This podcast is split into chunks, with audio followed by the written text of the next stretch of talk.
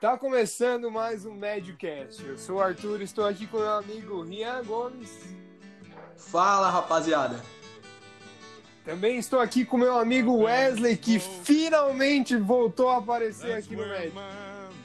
Isso aí, quem é vivo sempre aparece e tô aqui de volta. Então, galera, De volta novamente. Fiquem com o episódio. Então, galera, no episódio de hoje a gente está aqui com o professor Rafael. Ele que é professor da Unisul, formado em farmácia pela Unesc, mestrado e doutorado em farmacologia pela UFSC, doutorado sanduíche em departamento de neurociência pela Faculdade de Coimbra, em Portugal. Bem-vindo, Rafael. Opa, obrigado. Valeu pelo convite. É um prazer estar aí batendo um papo sobre um assunto tão interessante, com pessoas igualmente interessantes. Valeu. Então, para a gente começar já a conversa, assim, já direto ao ponto, eh, eu queria que a gente começasse a discutir sobre o preconceito com a pesquisa de alucinógenos, que ele tá, tá sendo cada vez menos, mas alguns anos atrás ele era muito forte e, e a galera não, não prestava muita atenção no que isso podia acrescentar à sociedade. Só ficava, ah, não, é droga, é droga, é droga, é droga, é droga e não pode usar. Aham. Queria saber um pouco do teu ponto sobre Então, isso. a gente vive na psicofarmacologia, né? Porque eu sou minha formação em farmacologia, mas mais especificamente ainda em psicofarmacologia. A, a gente vive na psicofarmacologia hoje que a gente chama de renascença dos psicodélicos, né? Que há um tempo atrás, né, quando o LSD foi sintetizado, lá na, na primeira, no primeiro, na primeira metade do século XX, por Albert Hoffman, ah, ele já surgiu com potencial, assim, foi distribuído para vários psiquiatras e tal. Só que depois a gente, a guerra às drogas, toda essa questão, né, ah, que envolve as drogas, acabou fazendo com que fosse proibido totalmente a, a pesquisa e tudo mais que viesse desse tipo de substância. Então agora isso está voltando aí nos últimos anos, está voltando e voltando forte, como uma alternativa bem interessante para vários problemas, como depressão, transtorno de estresse pós-traumático, dependência às drogas, né? Tem uma série de substâncias aí que se encaixa nessa classe chamada de psicodélicos, que tem um potencial terapêutico muito importante, né? Sempre com, claro, responsabilidade, né? Um uso eh, terapêutico, clínico, com cuidado, mas o preconceito ainda existe. Desde aquela daquela época em que ele foi proibido, o preconceito ainda é bastante forte. Dentro da própria ciência existe esse preconceito, assim, né? Quem estuda os psicodélicos, volta e meia ah, sente na pele eh, esses, esses efeitos, vamos dizer assim, do preconceito. Mas como tu bem colocou, já foi bem mais, né? Então está diminuindo e, e a forma de diminuir o preconceito é o conhecimento, né? Onde tem conhecimento não tem ignorância e o preconceito é fruto da ignorância. Então a, a ciência hoje está se propondo a estudar forte, né? Como eu disse, é a renascença psicodélica e através desses estudos vai surgindo mais conhecimento e através do conhecimento vai iluminando aí, vamos dizer assim, as ignorâncias, né? E o preconceito começa a diminuir. Então eu acho que a tendência é, é diminuir cada vez mais, melhorar cada vez mais, até porque está vindo uma geraçãozinha aí que é mais cabeça aberta, mais interessante para escutar as coisas desse ponto de vista, né? Então isso tudo eu acho que contribui para esse para essa visão mais otimista aí. Uhum. E aproveitando que tu, que tu postou, acho que é, foi esses dias, né? Semana passada, acho que não foi semana passada, na Uhum. outra. Que tu postou um artigo sobre o chá ayahuasca, aquele chá xamânico, Sim. né? Da, da floresta amazônica.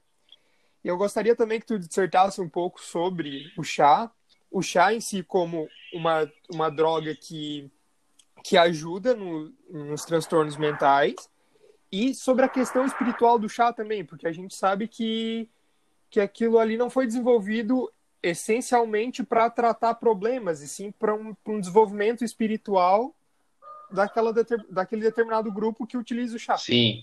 Então, a ayahuasca é um desses, ah, uma dessas substâncias aí, vamos dizer assim, né, que um desses compostos ah, que está dentro desse, dessa temática da psicofarmacologia psicodélica e tem sido muito estudada e, e tem um potencial ah, gigantesco, né?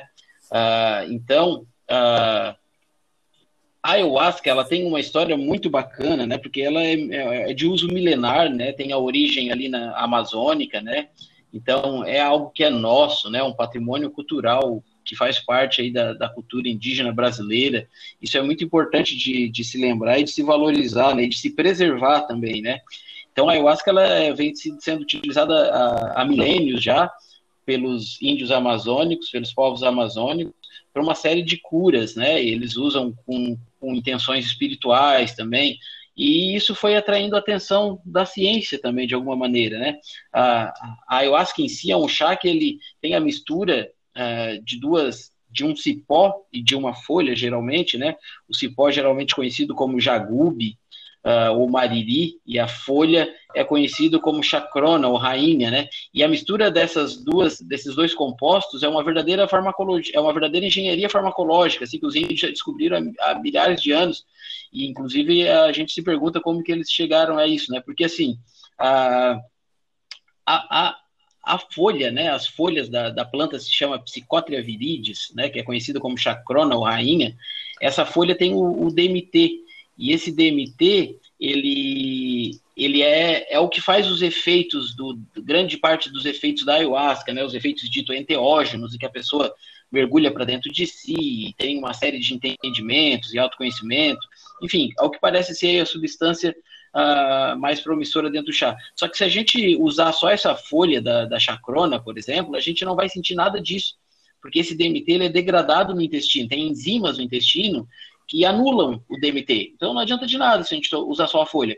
Só que, só que o, o que tem dentro do cipó, né, que é misturado nesse chá, o cipó é Banisteriopsis capi, é um nome complicado, né? Mas ele é popularmente conhecido como o que tem dentro desse cipó tem um inibidor dessa enzima do intestino. Então, quando tu mistura as duas, folha e cipó, esse DMT vai para o intestino, chega lá, o que está presente no cipó inibe ali as enzimas que que bloqueariam a ação do DMT. Eu falo para meus alunos que, essa, que essas enzimas são tipo Pac-Manzinhos, assim, que vão, vão comendo ali os DMTzinhos. Então, o que está dentro do cipó inibe esses Pac-Manzinhos, essas enzimas aí, e assim o DMT fica livre para ganhar corrente sanguínea e chegar no cérebro.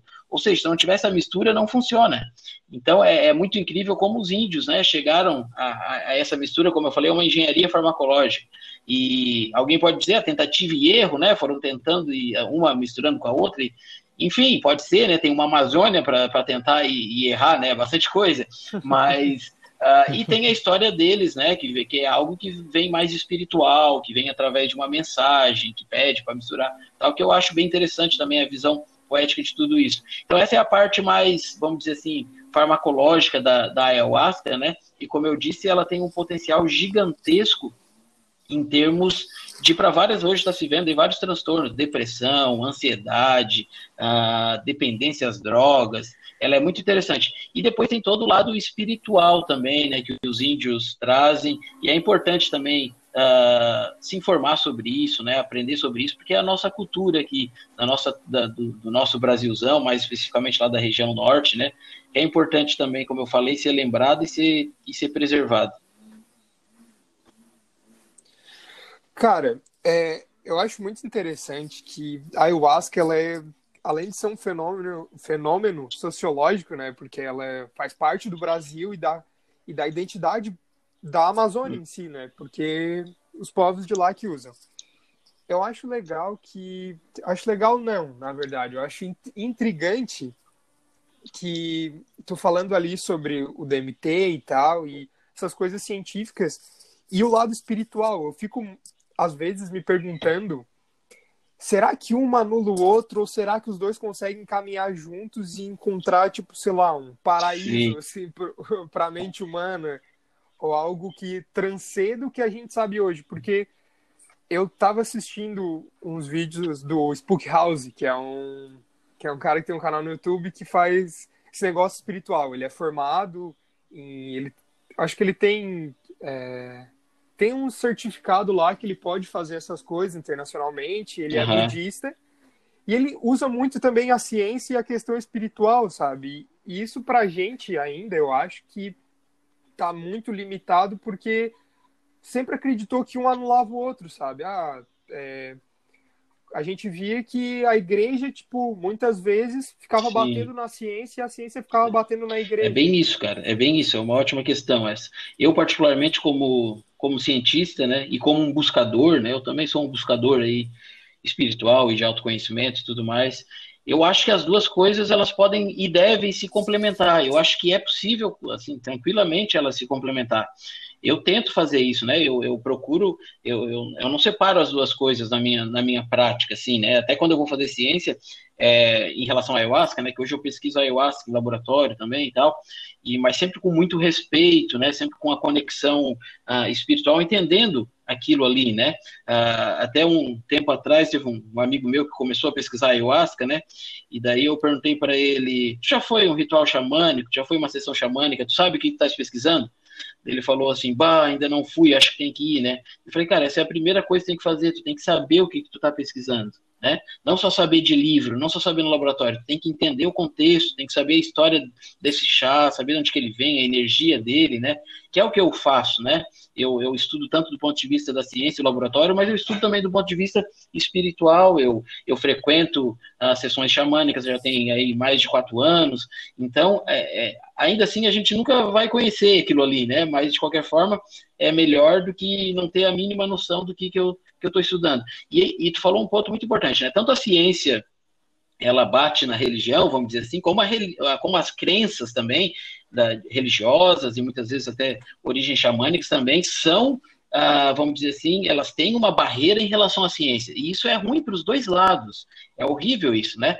Porque, primeiro, a, a, do ponto de vista da ciência, há coisas que a ciência não vai dar conta, isso é, é fato, né? Eu falo que a ciência é uma lente essa lente ela tem suas limitações, né? Eu, eu foco a lente, por exemplo, a parte uh, na minha perna.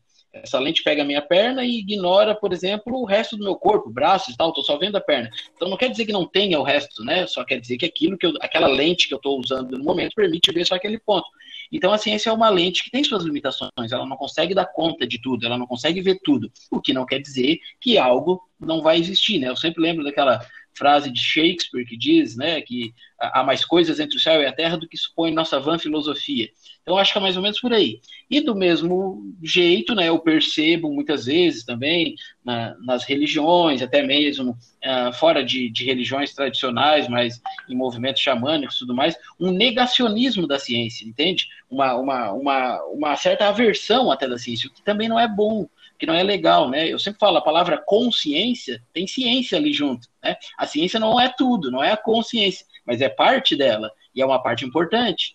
E negar ela não, não, não é interessante. E, e atualmente a gente vive um momento de, de muito negacionismo, né? O que é, o que é muito perigoso. Pessoas negando ah, a utilidade e eficácia de vacinas, pessoas falando que a Terra é plana, né? Então é um momento muito estranho, inclusive para o século XXI, assim. Então a, a, as pessoas não entendem o método científico, elas não entendem ah, que a ciência não é uma questão de opinião, por exemplo. Ah, a minha opinião é que a Terra é plana. Pouco importa a tua opinião, entende? A Terra não é plana. Isso é independente da tua opinião, né? E a ciência funciona assim, com fatos científicos.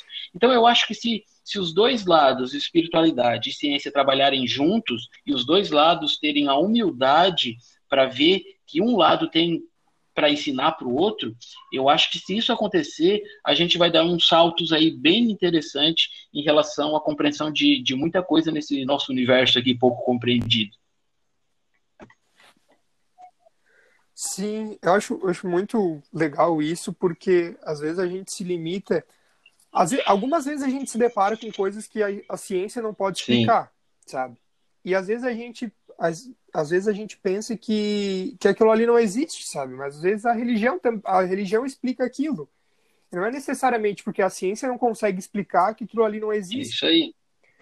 Por exemplo, eu acho que a que a que a psicanálise é uma pseudociência ainda, né? Eu acho não. que não foi provado pelo, pelo processo lá de responsabilidade e tal. É, a psicanálise ela é considerada uma pseudociência, né? Não, não, como tu falou, não, não foi provado, né? Eu sou eu, eu gosto eu gosto muito da psicologia, né? Tanto é que sou aluno de psicologia também, né? Na graduação faço faço psicologia. E dentro da psicologia eu gosto de aprender todas as abordagens, os vários universos que tem ali dentro. A psicanálise não é diferente, eu também gosto. E, eu faço psicanálise há, há, três anos e meio como paciente, por exemplo, né?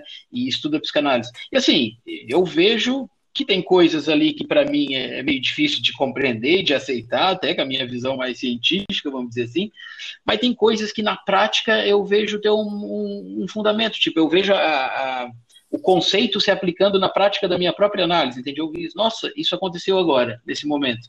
Então, não é porque a ciência não prova que não quer dizer que ali não traz algumas verdades também.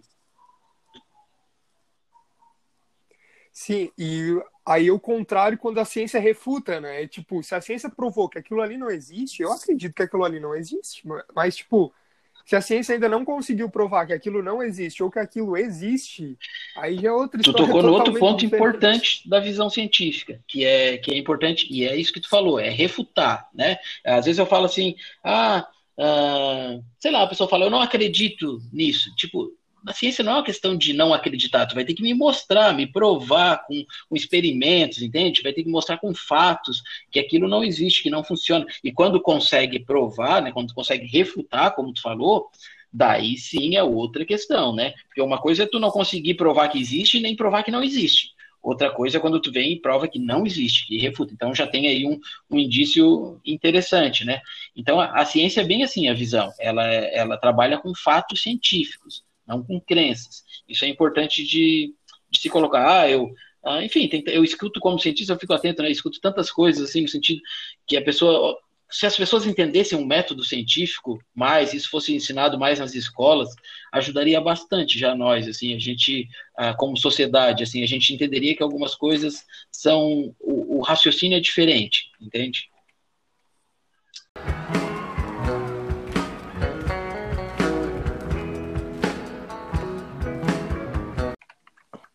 E como tu acha que a relação, a sociedade brasileira como um todo, vê esse, esse lado da ciência? Tu acha que tem uma aceitação ou tem um certo. Ainda tem bastante negacionismo, né? Infelizmente, por desconhecimento, né? Por ignorância.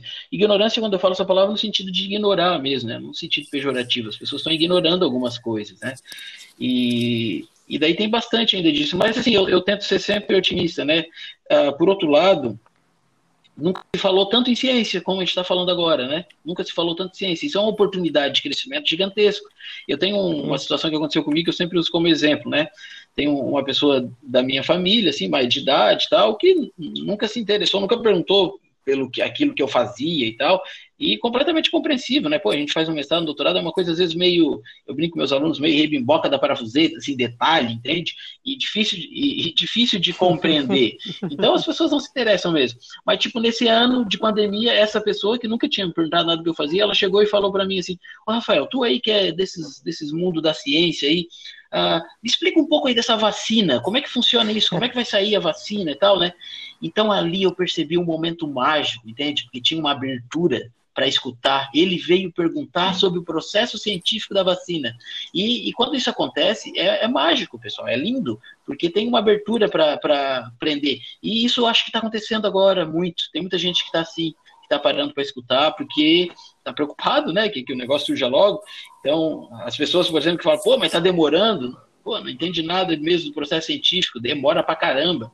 A média de produção de vacina no mundo é 10 anos, essa aí vai ser em tempo recorde, entende? Então, eu sou otimista, eu acho que há um negacionismo forte ainda, né? A gente percebe aí, né? Questões climáticas, por exemplo, não acredita em aquecimento global, tal, não, nem depende se tu acredita, a Terra está esquentando e ponto, entende? É o que os fatos mostram. Uh, mas ainda tem, só que eu acho que a gente está tá, tá, tá, dialogando e isso vai, vai dar uma diminuída nesse, nesse negacionismo. E os psicodélicos entram nisso, né, pessoal? Vocês estão entram nessa, nessa questão aí de, de esclarecimento, de ciência mostrando, abertura para a espiritualidade, tudo isso a gente vai dissipando aí uns preconceitos e abrindo porta para o conhecimento. Esse negócio que tu falou no começo, quando a gente estava falando ali sobre os psicodélicos, uhum. sobre a mente aberta.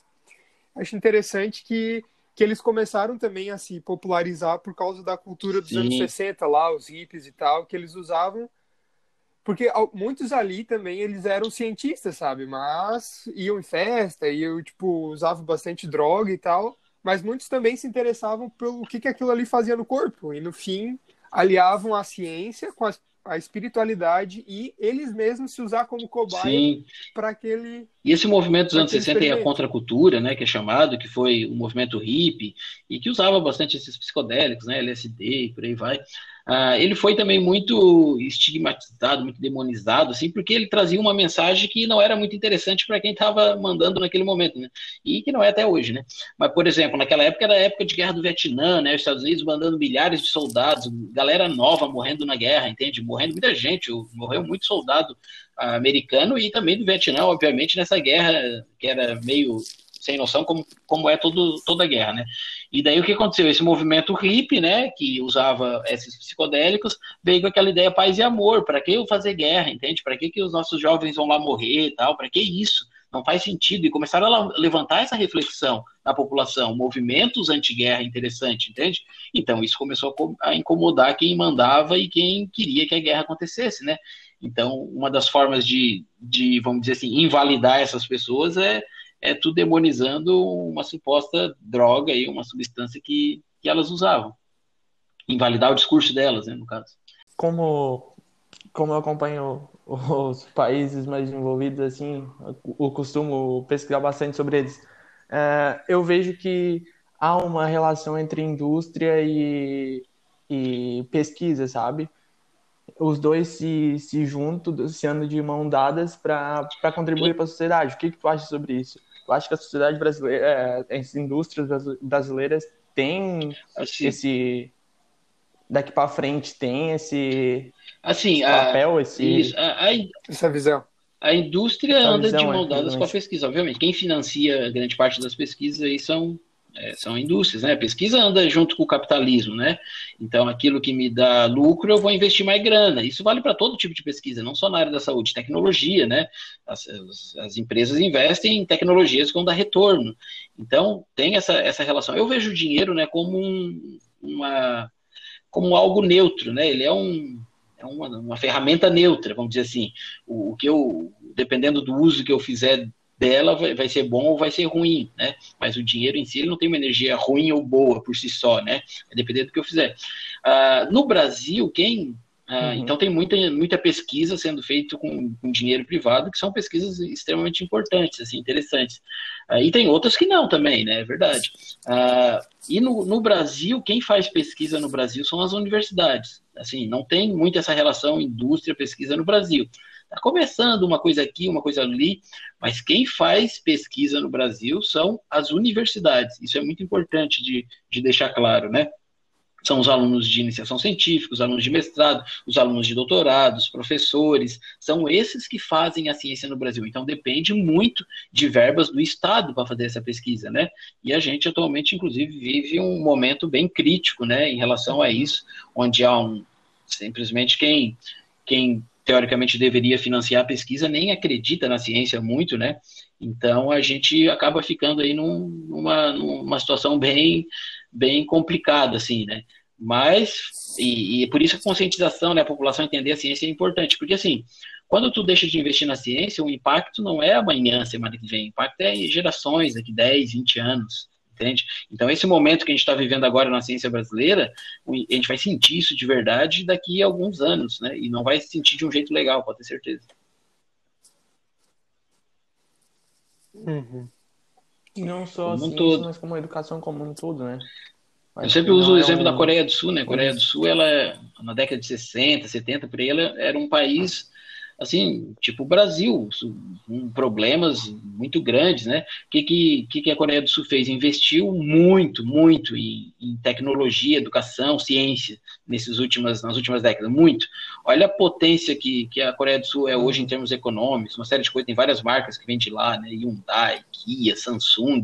Então, tudo isso é investimento de pesquisa. O celular que está na mão das pessoas uhum. agora, nesse momento, escutando essa conversa, de repente, o computador, o remédio que elas tomam para dor, dor de cabeça, tudo isso é pesquisa.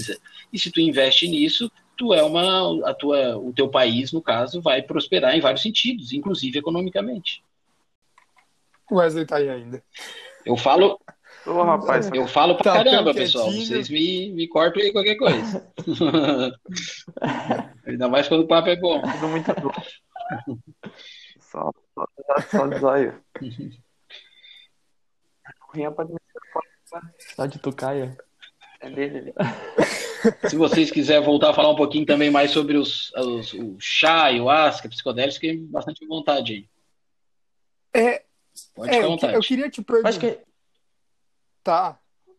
Eu queria te perguntar rapidinho, tipo, pra tu dar uma explicada como é que ele funciona ali Aham. nos transtornos mentais, sabe? Porque, tipo, eu tava vendo aquele, aquela série da Netflix. Explicando a mente, ótimo é episódio dos Mente, psicodélicos, inclusive. É, aí, tipo, ele fala que, a- que essas viagens de psicodélicos e alucinógenos e tal, elas são meio que, que uma, uma nevasca onde já tem ali, uma- quando tu desce de trenó no morro, ele sempre já tem a Aham. marca ali do, de onde tu vai. Aí, quando tu usa essa Isso. substância, ele meio que limpa tudo e tu É pode ir isso, pro, é perfeito. Essa quiser. analogia eu uso ela em sala de aula, inclusive. Indico assistir esse documentário, essa, o- explicando a mente, o episódio de psicodélicos. Aliás, indico assistir todos os episódios, mas esse é bem, bem interessante. É bem isso mesmo, é, um- é uma analogia perfeita. Assim. Ainda a gente está entendendo né, o que, que os psicodélicos fazem no cérebro. Né? As pesquisas estão mostrando, por exemplo, tem um efeito anti-neuroinflamatório muito interessante, ele ele aumenta a produção de proteínas envolvidas com parte de sinaptogênio, crescimento de novas sinapses, É, enfim, faz essa, essa resetada aí no cérebro, uma resetada saudável, entende? No sentido de limpar, e é onde tu pode ressignificar coisas, né? Por exemplo, uma pessoa tem um transtorno de estresse pós-traumático, sei lá, foi de repente abusado sexualmente quando mais nova, alguma coisa assim, né? Pô, é um trauma que, que prejudica muito a vida dela, tá? ela sofre de um transtorno em virtude disso, né? De repente, através de uma experiência, né, de uma psicoterapia assistida, né, que a ideia é usar em psicoterapia, né, assistida, ao invés de ter um encontro ali com o psicólogo de 50 minutos, por aí, com o psiquiatra, tu vai ter uma sessão de umas 4 a 6 horas sob efeito dessas substâncias, num ambiente controlado, né, seguro. Então, numa experiência dessa, a pessoa revive, por exemplo, esse, esse trauma e ressignifica ele, né? E dá um novo significado para ele. Ela não esquece, só que ela não, aquilo não, não, não vai mais desencadear todos aqueles problemas que viriam vinha desencadeando, né? Isso vale para depressão, vale para uma série de coisas. E isso se dá e muito porque essas substâncias elas parecem fazer essa é, dar essa limpada aí na, nas, nossas, nas nossas sinapses, vamos dizer assim. Tem essa analogia aí da neve, que eu acho perfeita, eu dei uma adaptada nela para uma. Pra, porque a neve aqui, esqui, essas coisas não é uma realidade nossa, né? Então, eu tentei dar uma, uma, uma adaptada para uma realidade mais nossa, aí eu, da, da minha origem de cidade do interior, né? Talvez os alunos entendam mais fácil. Não tem aquela, aquela situação, né? Na cidade do interior tem muito isso, né? Às vezes no meio da cidade tem um terreno baldio, e as pessoas, para não dar a volta lá na estrada, elas passam pelo meio do terreno. E daí vai criando um carreiro, né? Vai criando um carreirinho, fica ali aquela marca. O carreirinho ali que fica, que fica né? E então, no nosso cérebro tem vários desses carreirinhos aí que são os nossos padrões comportamentais, né, tal, tem várias marcas ali, são como carimbos sinápticos, eu chamo, né, vários carreirinhos, né? E quando tem aquele carreirinho ali no terreno, a gente dificilmente vai pelo carreirinho, vai, vai pelo meio do mato, né? A gente vai pelo carreirinho. De cada 10 a cada 10 pessoas que, que cruzar aquele terreno, vai cruzar ali na, naquele carreirinho já formado, porque facilita, não pega espinho, não pega, pega, pega, essas coisas assim, né? Então, então vai por ali. Por exemplo, uma situação traumática é um carreirinho desse que tem no nosso cérebro, formado, sináptico, muito forte. E tu, e tu sair desse padrão de pensamento comportamental é difícil. É, mesmo, é, é tão difícil quanto tu sair do carreiro para ir pelo meio do mato. Tu não sai, então tu vai repetindo, né? O que, que é essas substâncias numa experiência como essa, né? Que eu, que eu falei, uma situação de psicoterapia assistida. É como se fosse uma máquina lá naquele terreno baldio e aparelhasse tudo, deixasse tudo terrinha, bonitinha, assim, a pessoa pode andar por qualquer lado. Entende? Não precisa mais ser, chegar só no carreiro. Tá? Vai ter ali a marquinha, de repente, do carreiro, mas tem as outras partes também prontas para ela fazer novos caminhos. E quando tu ressignifica algo, ressignifica um trauma, na verdade tu está fazendo um novo caminho. Entende? É isso que tu está fazendo dentro do teu cérebro. Tu fazia sempre um caminho de sofrimento, que gerava sofrimento, né? E tu passa a fazer um caminho diferente, em que tu, de repente, aprende com aquela situação ressignifica ela. Então é bem isso mesmo que acontece. Aquele documentário, eu acho que através daquele, daquela analogia da neve ali, explica muito bem, é perfeita essa explicação. E assim, o que que, que, que essa, esse, essas drogas. Sim. Sim. É, essas drogas, que é uma droga, querendo ou não, né? Ela, ela mexe com a neuroplasticidade. Porque eu acho muito interessante, porque esse, esse negócio de, dessas carreirinhas aí que, que a gente tem, tem a ver com a neuroplasticidade, tipo, de se Tudo ver. sempre pelo mesmo Talvez lado. até a ver em algum ponto com a ausência de neuroplasticidade nesse sentido, porque ah, o nosso cérebro ele é neuroplasticidade. Né? O que, que é isso? É a capacidade do nosso cérebro de se moldar. Isso é um conceito bem importante na neurociência. O nosso cérebro tem uma capacidade incrível de se moldar. tanto para situações boas quanto ruins. Por exemplo, uma pessoa que, que, que nasce ou que se torna deficiente visual, né? Essa pessoa ela vai começar a desenvolver outros sentidos, ela vai ficar bom no tato, tanto é que ela consegue ler braille, ela vai ficar melhor na audição, ela pode ter um ouvido musical melhor, inclusive, né? Isso é a neuroplasticidade acontecendo. Tipo, tem uma parte do cérebro que não precisa mais trabalhar, que é a da visão, porque não está chegando ali o estímulo visual. Outras partes começam a trabalhar uh, de forma a compensar aquilo, entende? Isso é neuroplasticidade. Uh, uma dependência às drogas, é, de certa forma, também aconteceu ali uma, uma neuroplasticidade, só que de um jeito não, não muito não muito interessante, né? Mas, uh, e tu, quando tu falou ali drogas, né? Isso é uma coisa importante também. Eu, como psicofarmacologista, eu chamo tudo de drogas, né? É tudo drogas, na verdade, né? Da aspirina que tem na farmácia, do Rivotril que tem na farmácia, pro cigarro, para álcool, para maconha, tudo isso é drogas, né? Só que tem as lícitas e as ilícitas, né? E essa questão rende outro podcast aí, só conversando sobre isso também. Mas... Uh, porque aqui no, no, Brasil a gente tem uma conotação de drogas como algo ruim, né? Tipo, até quando a gente faz alguma coisa errada, já, pô, que droga, né? É, um, é uma palavra que a gente usa né, nesse sentido, né? Mas, por exemplo, fora do Brasil e na gringa, não, não tem isso. Eu não falo drugs para uma coisa ruim que acontece, entende? É, é uma palavra que não carrega esse peso moral, vamos dizer assim, até, né? Então, como psicofarmacologista, assim, eu sempre falo para meus alunos, eu vou falar nas aulas sempre drogas, porque é tudo droga. A diferença da droga e o fármaco. A droga, ela mexe com o organismo, tá? e não traz a possibilidade de, de benefício, de utilidade terapêutica. O fármaco é algo que mexe com o organismo e traz uma possibilidade terapêutica. Então, todo fármaco é uma droga, mas nem toda droga é um fármaco, né? Exemplo, álcool, né? Álcool mexe com o organismo e não tem nenhuma utilidade assim, terapêutica, não é utilizado, é estudado para nenhum tratamento de nada, é só uma droga. Cannabis, né? A cannabis mexe com o organismo, é uma droga, mas tem inúmeras possibilidades terapêuticas que vêm sendo cada vez mais estudadas, ou seja, a cannabis é um fármaco. Né? Então tem essas diferenças e tudo é droga. E, e, e o equilíbrio é o segredo, né, pessoal? É, quando está falando aqui de psicodélicos, num ambiente controlado, terapêutico tal, é diferente de usar recreativamente. Tá? Ah, não quer dizer que não possa ter alguns insights psicoterapêuticos, vamos dizer assim, né? não, na, na, na, na diversão, pode ter, mas no, no, ambiente recreativo, tu nem sabe o que tu está usando, muitas vezes, né? Tem todas essas, essas questões que o proibicionismo acaba causando, né? Eu não sei o que eu estou usando, não sei a qualidade do meu produto, e, e por aí vai. Enfim, tem várias vertentes aqui da nossa fala que dá para aprofundar bastante e que é bem interessante. Olha só. Qual é, qual é as consequências Então, psicodélicos não causam dependência, né? Tem esse, essa questão. Então, não tem essa consequência da dependência, né? Não tem ninguém, por exemplo, que usa compulsivamente uh, ah, LSD, tipo, acorda todo dia querendo LSD, entende? Essa, esse uso compulsivo que caracteriza a dependência nos psicodélicos, isso, isso não existe. Até porque é um efeito muito, muito longo, né? Dura horas ali, intenso tal. Então é, é, impossível, diferente de outras substâncias que pode ter esse uso compulsivo. A própria maconha, né? Ela pode causar dependência. Por exemplo, tem pessoas que são dependentes de maconha, pessoas que são dependentes de álcool, de Rivotril, tem muita gente que é dependente de Rivotril. Os psicodélicos não têm essa, essa questão. O perigo dos psicodélicos em ambientes não controlados é em relação à segurança, uma série de coisas, né? Por exemplo, a pessoa, sei lá, acha que que é um, que, que é um passarinho, está em cima de um prédio e tenta voar, entende? Tipo, vai morrer. Então, esse é um perigo, isso é um perigo. Então, a segurança do local, do contexto uhum. onde ela está usando, né? Em termos de. A gente está falando mais de psicodélicos, né? Então, os psicodélicos, em termos assim físicos, vamos dizer assim, são relativamente seguros. Tipo, na farmacologia a gente tem uma questão que é da segurança dos fármacos, né? A toxicidade quanto mais seguro ele for, ou seja, quanto mais difícil for eu morrer dele, é, é melhor, né? Com uma superdose dele, essas coisas. Então, tem vários estudos mostrando que a ayahuasca, por exemplo, nesse sentido, ela é muito segura. É muito segura mesmo, né? Mas uh, tem que cuidar o contexto, a forma que usa, né? Essas coisas. A gente, eu estou falando aqui em um contexto sempre um contexto responsável, clínico, né, que possa ter uma utilidade psicoterapêutica. Os contextos religiosos, no geral, são bastante interessantes. Tem muito lugar que faz um trabalho responsável, bacana, no sentido da ayahuasca, né, que tem ali muita terapia acontecendo, tá? E como qualquer religião, tem lugares que não faz um trabalho muito bacana também, né?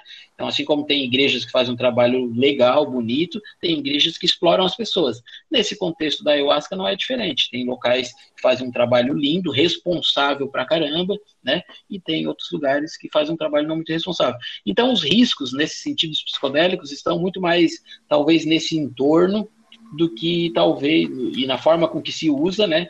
Do que na, na substância em si ali, vamos dizer assim.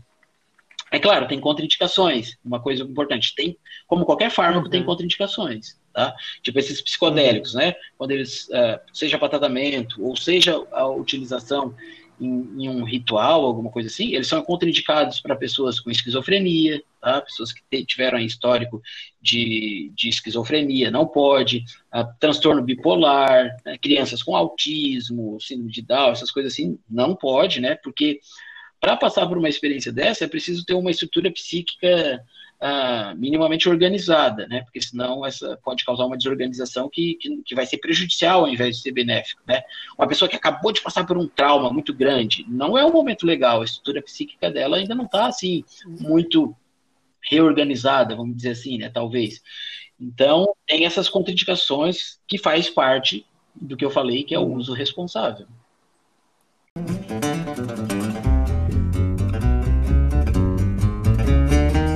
Cara, então, deixa eu falar aqui. E assim, eu tô quieto. Apareceu. Cara, que pra mim tudo é, tipo, sei lá, nunca pesquisei nem nada. Meu, meu conhecimento de droga ou a minha conversa com o Arthur. É. E... que idiota, que idiota. Se o Arthur estiver lendo coisas interessantes, informado é. bem, tu tá muito bem Sim, sempre. Não, não, ele tem bom conhecimento na área, tem experiência. Fiz até um podcast já. Mas enfim. Legal. É, é verdade. Eu também, devido à correria, também não pesquisei muito, então meio por fora, mas é, já vi que achei muito interessante o assunto e tal. E a sua dedicação também em pesquisar. E um ponto que chamou bastante atenção é quando você disse que ah, não é só pesquisar a parte científica e ir em frente ao, o que o chá faz, o que faz, enfim mas também ter que respeitar a questão, por exemplo, lá daquele primeiro chá. Isso. É, a ayahuasca, né? E respeitar a parte religiosa por trás, parte espiritual. Então, achei muito interessante essa sua dedicação e tal. E aí eu fiquei pensando o que levou você a começar é, a se uhum. inserir nesse mundo, a pesquisar, principalmente sobre esse, esse assunto que, como a gente falou, ainda tem um certo Sim. preconceito, não, não recebe tanto investimento. Então, o que que incentiva Eu você? sempre fui um curioso de mim mesmo, vamos dizer assim, né? Eu sempre, desde criança, de muito novo, fazia aquelas perguntas assim, né? Pô, o que, que a gente é, né? Para onde que a gente vai, né? Eu acho que todo mundo faz, né? Não sei, mas eu sempre gostei muito, né? De, de querer conhecer, assim, eu mesmo, né? Sobretudo e o universo também. Então, assim, chegou um momento dessa, dessa busca, uns cinco anos atrás, que ela ficou vamos dizer assim, um pouco mais madura, ela, ela, ela ganhou um, um contorno diferente, foi onde eu, eu, queria, eu quis mergulhar mais nessas minhas buscas. E, e daí surgiu, apareceu né, na minha vida, quando a gente abre o universo, ele manda as coisas certas, na hora certa. Sempre teve aqui, mas eu só fui ver a partir de um momento. E surgiu o chá, né, a ayahuasca, eu fiquei sabendo, aí comecei a pesquisar, pesquisar bastante, saber o que, era aquilo tal, né, pesquisar no sentido de, de conhecer de onde que vem, quem é que faz, por que que é assim, tal, o que que ele faz, ver uns documentários e tal, né. Eu falei, nossa, eu quero passar por essa experiência, eu quero me conhecer melhor, eu acho que eu estou pronto para isso, entende? E daí fui, né, numa experiência como essa e achei interessante, a primeira experiência foi um pouquinho até pesada, assim, e, e, depois até eu falei assim para mim mesmo nessa né, conversa com, com, o universo um dia depois da experiência eu falei ó quer dizer passou um tempo né e depois de, foi bem pesado depois de uns, uns dois meses na verdade veio outra oportunidade de, de, de, ter outra experiência eu falei assim com o universo eu vou de novo mas se for igual a primeira eu não vou mais. E, e, daí a, a minha segunda experiência foi a mais linda que eu tive até hoje assim né daí ali eu pensei não vou continuar indo e daí fui, né, para ir buscar me conhecer melhor, tal, e fui conhecendo todo um universo que eu achei bem interessante, assim, e de espiritualidade mesmo. Eu sempre quis fazer essa conexão com a espiritualidade, né?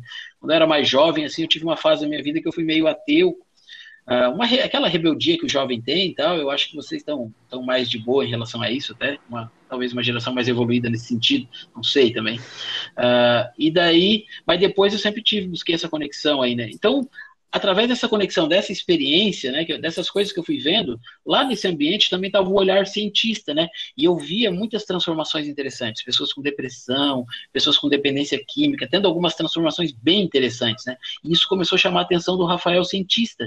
Eu pensei, pô, eu quero estudar isso. E até como uma forma de assim, eu aprendo tanto lá, né? Aprendo tanto nesse nesse local que eu frequento que eu pensei assim, ah, pô, eu, eu, tenho que devolver né, os entendimentos que o chá me dá, se eu puder devolver na forma daquilo que talvez é o que eu faça melhor aí, que é ciência, se eu puder devolver, vai ser interessante. Eu, eu quero contribuir, entende? Que as pessoas conheçam isso através de uma visão mais científica, né? Eu acho que eu posso contribuir nesse sentido. Então foi assim que surgiu, que começou a minha pesquisa. Primeiro com uma busca pessoal, o Rafael querendo se conhecer, e depois nessa busca vindo aí o Rafael cientista querendo também conhecer tudo isso através da lente da ciência. Foi, foi bem assim, foi legal o processo. Nesse caso, nessa época, então, já, você já era até Já, já. Eu, farmácia, sim, mais, eu pesquiso canabinoides, né? O canabidiol, principalmente, que é um, um dos do compostos ali da planta da cannabis, né? Eu pesquiso isso desde 2005, então já tem aí 15 anos que eu pesquiso isso, né? Com iniciação científica, mestrado, doutorado, essas coisas tudo, até como pesquisador, professor. Então tem um tempo que eu estou na psicofarmacologia, então foi muito fácil, né? Foi, foi muito fácil pesquisar isso, foi tranquilo, já estava no, no caminho. Até às vezes, numa dessas reflexões, até meio espirituais, inclusive que eu tenho nas experiências com o chá, parece assim, não tem quando a gente quando é novo a gente faz escolhas sem saber o que, a gente está escolhendo direito, assim, meio inconsciente, né? E agora também faz várias escolhas sem saber o que está fazendo. Ah, isso não é uma não é uma coisa ah, só de quando a gente é novo. Mas algumas escolhas vão ficando conscientes. E daí eu olho para trás e vejo assim, nossa, cara, parece até que eu estava vinha de alguma forma seguindo um roteiro sem saber, entende? Sem saber, porque me ajuda demais a minha formação nesse momento para estudar essas coisas mas foi tudo meio inconsciente. Ah, eu vou estudar isso, porque depois eu vou ter experiência com a ayahuasca. Vou... Não, nada disso é previsto, né? Mas no final das contas se encaixou, se encaixou muito bem, deu tudo certo. Uhum. É, eu acho é... muito massa. Quando acontece essas coisas. E assim, às vezes, quando a gente, quando a gente quer controlar é que não dá, né? Quando a gente deixa fluir, dá. É, é aquilo que eu falei, né? Da frase lá do Shakespeare. Há mais é. coisa entre o céu e a terra do que supõe nossa van filosofia. Sim. Vai saber o que, que não tem por trás disso tudo.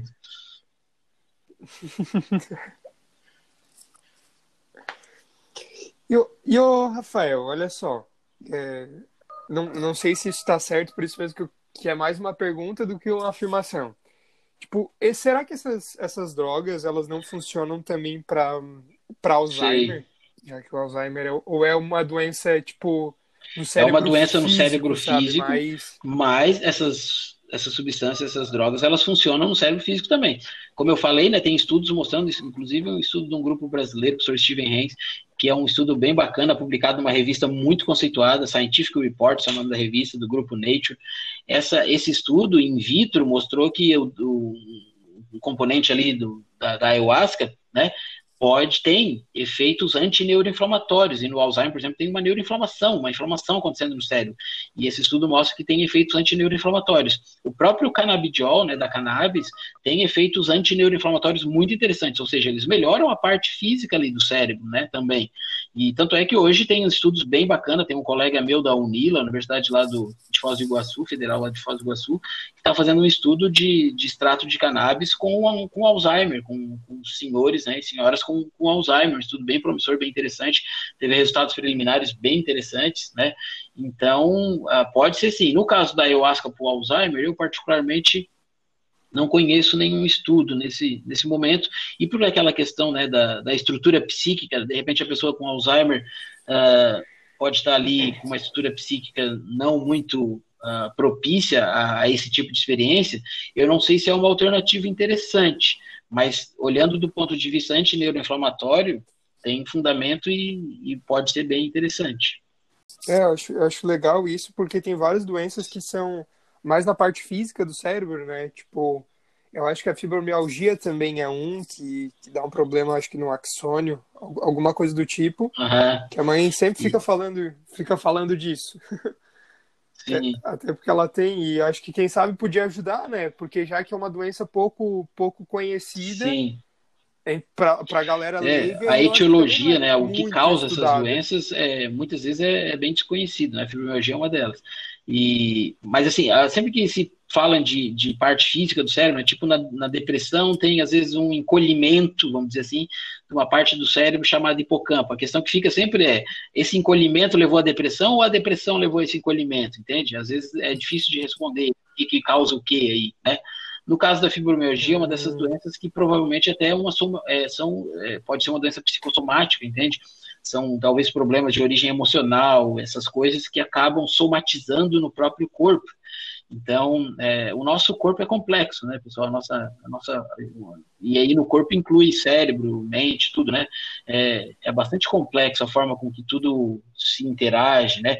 Então, assim, a gente a gente pode ser a nossa cura e a gente pode ser a nossa própria doença. E, e é complexo. No caso da fibromialgia, os canabinoides também têm tido resultados bem interessantes. Acredito que a ayahuasca, não vi nada, mas acredito muito que também pode ter resultados interessantes, já que talvez a fibromialgia chega, possa ser uma doença psicossomática, né, uma somatização de algo, e na, na, na, na ayahuasca pode resolver esse algo, vamos dizer assim.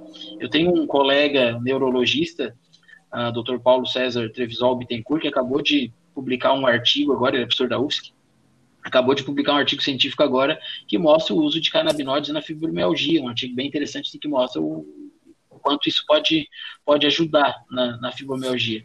E na, na questão da ayahuasca, dos psicodélicos, uh, eu estou ignorante, vamos dizer, nesse momento, né, ignoro, desconheço, mas faria todo sentido se pudesse ajudar também, por ser uma questão psicossomática. Uhum. Eu achei legal também que a ONU, É. esses dias, eu acho que foi essa semana, no começo dessa semana, tirou a. tá- Isso, fez uma antes de ontem. para tirar a maconha como droga perigosa. Foi antes de né? ontem, isso foi um, É perigosa. foi um marco histórico aí, né?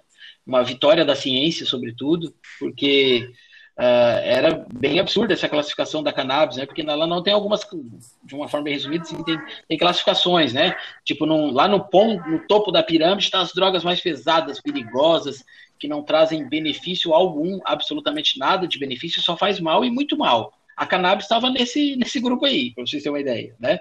E o que é surreal, não tem a, a ciência, não tem, não tem nada de científico nisso, né? Então foi feita um- uma correção histórica, vamos dizer assim, né? A, a, a cannabis passou a ser, ela passou a ser agora reclassificada. Ela está numa, numa classe onde ela é reconhecida como um potencial medicamento também, né? Tem um uso terapêutico também. E essa reclassificação aí, como eu disse, é, é uma vitória da ciência. Daí teve toda uma votação lá, e adivinha como que o Brasil votou nessa, nessa votação da ONU aí? Não precisa nem falar, né? Votou para não ter essa reclassificação, para manter lá. É. Foi engraçado que os países desenvolvidos, assim, né, entre aspas, os países economicamente mais prósperos ali, Europa e tudo mais, ah, foram os que votaram para ter a reclassificação, enquanto um grupo de países talvez mais subdesenvolvidos, talvez com um pouco mais de conservadorismo, ah, votaram para não ter essa reclassificação. Mas no final ganhou, né, e- e por margem interessante, ah, e ela foi reclassificada. Isso abre portas para muita coisa, muita coisa. Para a utilização medicinal é, é um- é uma ótima mudança. Uhum. Eu achei legal também que a ONU, É. esses dias, eu acho que foi essa semana, no começo dessa semana, tirou a. tá- Isso, fez uma antes de para ontem. tirar a maconha como droga perigosa. Foi antes de né? ontem. Isso foi um, É perigosa. foi um marco histórico aí, né? Uma vitória da ciência, sobretudo, porque ah, era bem absurda essa classificação da cannabis, né? Porque ela não tem algumas, de uma forma bem resumida, assim, tem, tem classificações, né?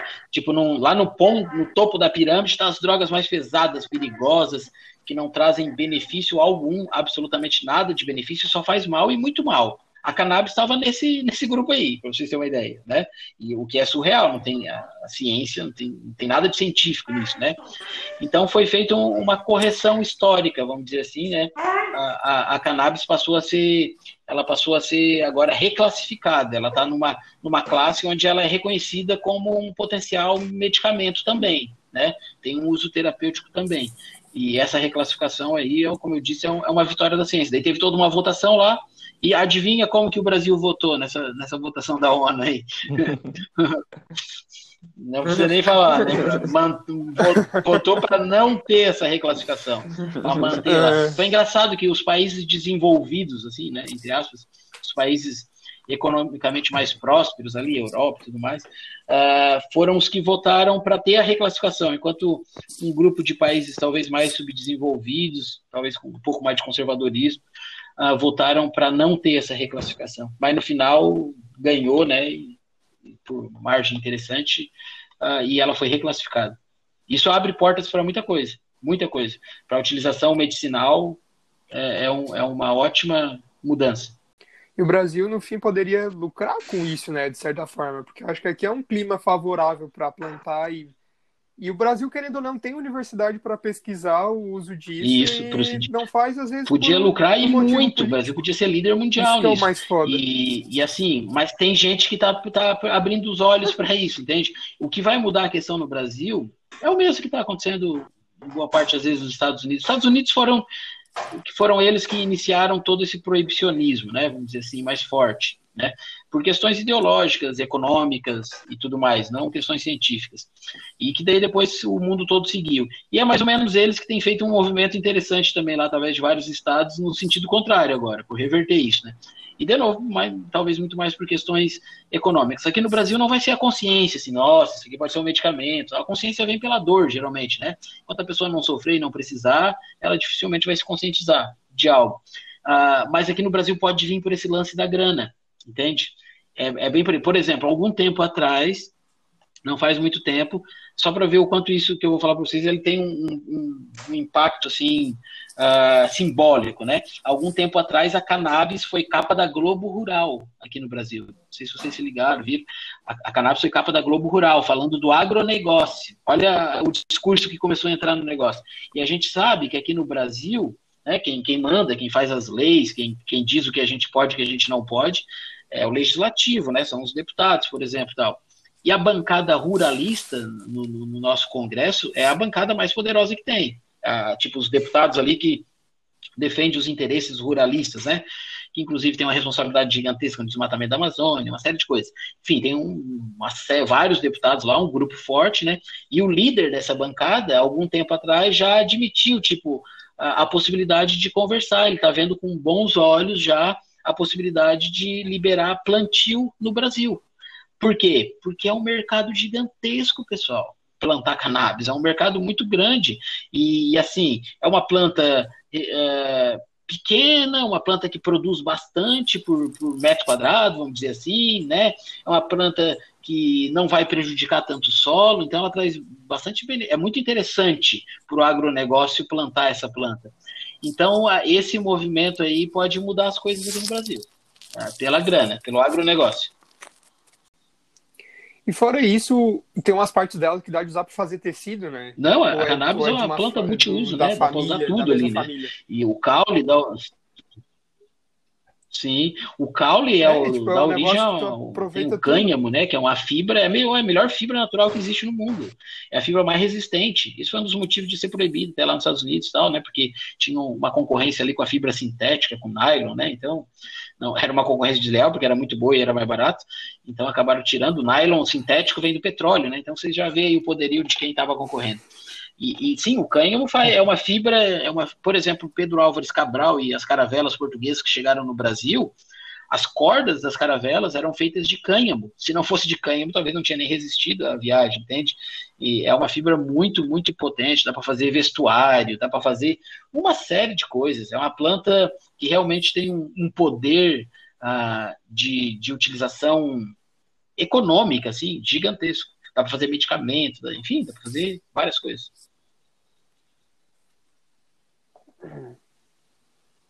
Uhum.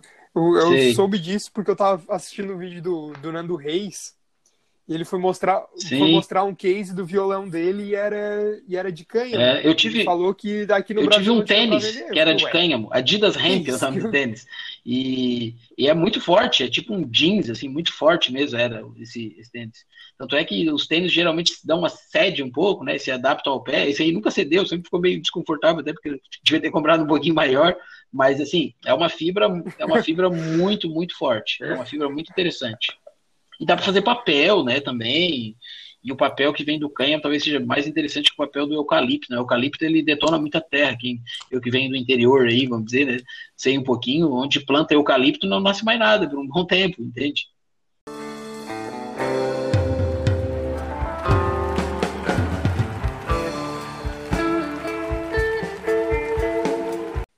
Então, galera, o episódio foi isso. A gente aqui do Médio queria agradecer o Rafael pela essa oportunidade. O cara é muito inteligente, conhece muito e com certeza vai aparecer em Valeu, outros meu querido. episódios. Muito obrigado. Queria agradecer novamente o Rafael. O episódio foi muito massa. Eu aprendi bastante coisa. Mas eu queria agradecer principalmente vocês que estão ouvindo, porque os números do podcast estão crescendo. Eu fico muito feliz com isso. E é tudo graças a vocês que, que estão ouvindo, que estão compartilhando, que estão discutindo sobre essas coisas. E é isso aí, muito obrigado. Continuem ouvindo, continuem conversando e compartilhando. E sempre atrás de conhecimento também, é, é bem importante isso. Valeu, até o próximo. Não é bom nem ruim, é médio.